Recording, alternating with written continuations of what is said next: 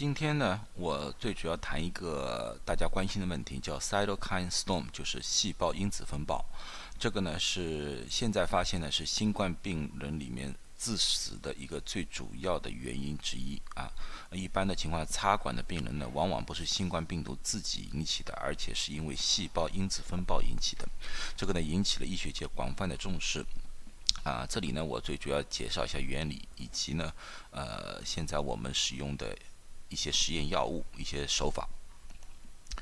呃，第一个呢，我先介绍一下什么是 cytokine storm，或什么时候是细胞因子风暴。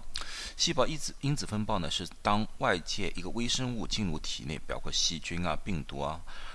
免疫系统的一种反应。可是这个免疫系统反应它是怎么样反应的呢？它第一个，它是。要发出一些信号，因为本地的，举个例子说，像这个新冠病毒到了肺部，肺部的免疫细胞发现了这些微生物，就是这个病毒，新冠病毒，然后呢，它就发出信号给身体的其他部位，就说你们要调集更多的免疫细胞来帮助我消灭这个病毒，就有点像呃侦察兵发现了敌人，然后呢，他就发通信员去找呃海陆空三军的那个后援部队，派出去的通讯员就叫细胞因子。细胞因子呢，现在发现的有很多，呃，各种各样的细胞因子都有，嗯，所以说这些细胞因子出去求救的同时呢，它有些时候呢，它传送的信息呢不够完全，或者或者说有误，或者说呢，就来增援的这个部队呢没有搞清情况，然后呢就来了一个火力大开，然后就是那个刀枪剑戟斧钺钩叉，什么导弹呐，什么东西全部抡过去，抡过去的时候呢，就造成了误伤。误伤的情况呢，就是造成了对人体自身本身的器官，包括肺啊、血管呐、肝呐、肾呐各方面的损伤。这就是后期我们发现插管病人，哪怕那个新冠病毒的病毒量是减少了，可是各种损伤反而更加严重了。就这个道理，因为呃，是我们人体的自身的一个免疫系统的一种。无差别的攻击，应该这样说，无差别的攻击。那么呢，现在有什么办法去治疗呢？啊，我做了一个总结表。啊，现在呢，基本上呢，啊，市面上有这几样东西啊，是在我们在研究的。为什么说研究呢？因为现在我们还没找到一个完全可行的啊，非常好的一个抵抗呃细胞因子风暴的药物。第一种呢，就大家经常说的那个托珠单抗，呃 t o c i r i m a b 啊，这个药物呢已经在市面上用了很久了。呃，一般的情况下呢，它是抵抗其中的一个细细呃细胞因子叫 IL 六啊，这个所以呢现在是主要用于了一种风湿性关节炎或者呢就是癌症治疗 CAR T cell 呃 treatment 的时候的副作用的时候用这个药物的。现在美国呢，因为这个是已经上市的药物。啊，所以说美国呢反而倒没有临床的测试。现在临床测试呢一般都在欧洲，在那个美国呢，如果你的医生觉得合适，就是新冠病人的医生觉得合适，他会主动的用这个药，因为这个没有什么限制，这个没有什么限制。啊，第二个药物呢叫做 r e n a l i m a b 啊 r e n a l i m a b 呢这个药呢是一种呃新药，现在呢进入了。二期啊加三期的一种测试的状态，这个药呢本身呢呃出来的时候呢是为了治乳腺癌和治艾滋病的一个药物，后来呢他们发现了这个药物呢可能对细胞因子风暴有作用，原理呢还不是太明确。啊，所以呢现在呢在纽约有大概。招募啊，大概六百个病人去做这个临床测试。可是呢，这个临床测试呢时间比较长，估计呢要到今年年底才可以揭晓。在这个之前呢，如果说你们的医生觉得这个药对病人有用的话，也可以向这个药厂申请做同情用药啊，这个是药厂的名字。呃，第三个药物呢是一个澳大利亚的药厂来的。这个药物呢，呃，其实也并不是个药物，是一种呃叫。干细胞的一种呃东西，这个公司呢叫做 Mesoblast。这个药物呢比这两个都晚，它现在连临床进入都没有进入，只是测试了大概十二个病人，说效果非常好。啊，这个呢其实呢这个干细胞造成一个免疫系统的一个压制，就是刚才我就说了嘛，刚才就是因为那个细胞因子风暴造成了免疫呃系统一个过激的反应，而现在这个东西呢相对来说这个免疫系统有一个调节作用和压制作用。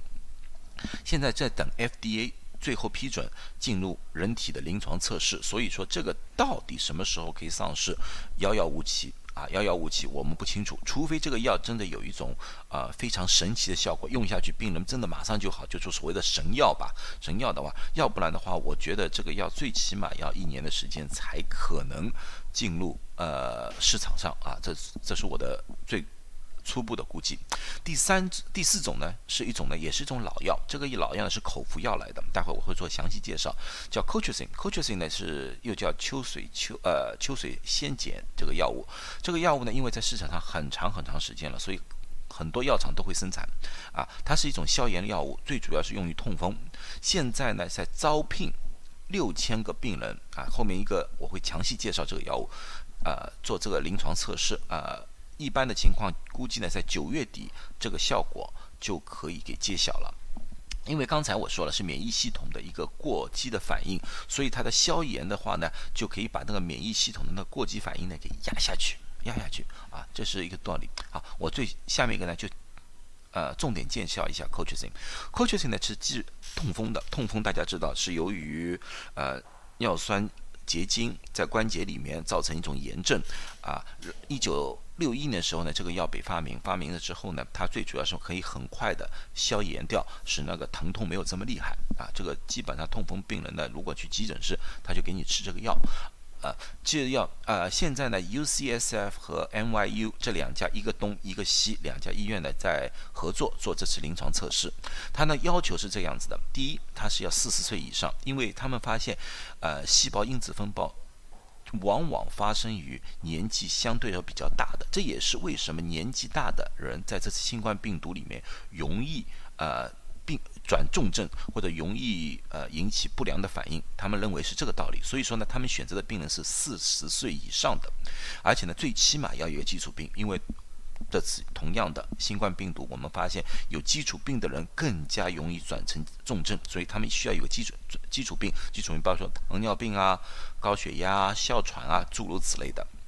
而且这个病人呢是一定要是确诊的，而不是你说就说啊，我感觉我是新冠，不是，他一定要是一个确诊的病人啊。而且这个病人呢情况相对来说比较好，是轻症，所以呢这个实验最主要的，他们是想看用这个药物是不是可以阻挡或者预防这个病从轻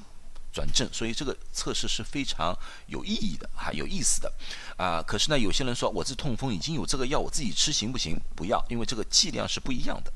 剂量是不一样的，所以自己不要盲目的乱吃，啊，下面呢我就列举了这个测试的所有的医生的联系的方式，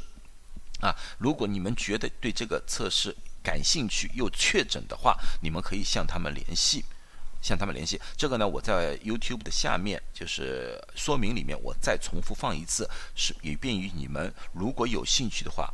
可以联系他们。现在呢，加拿大一个医院呢也加入了这个测试，所以说呢，对大家来说呢，有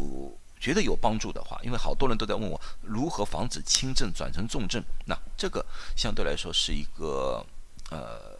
比较安全的一种方式，大家可以尝试一下啊。这个我没有为他们做广告，可是就是。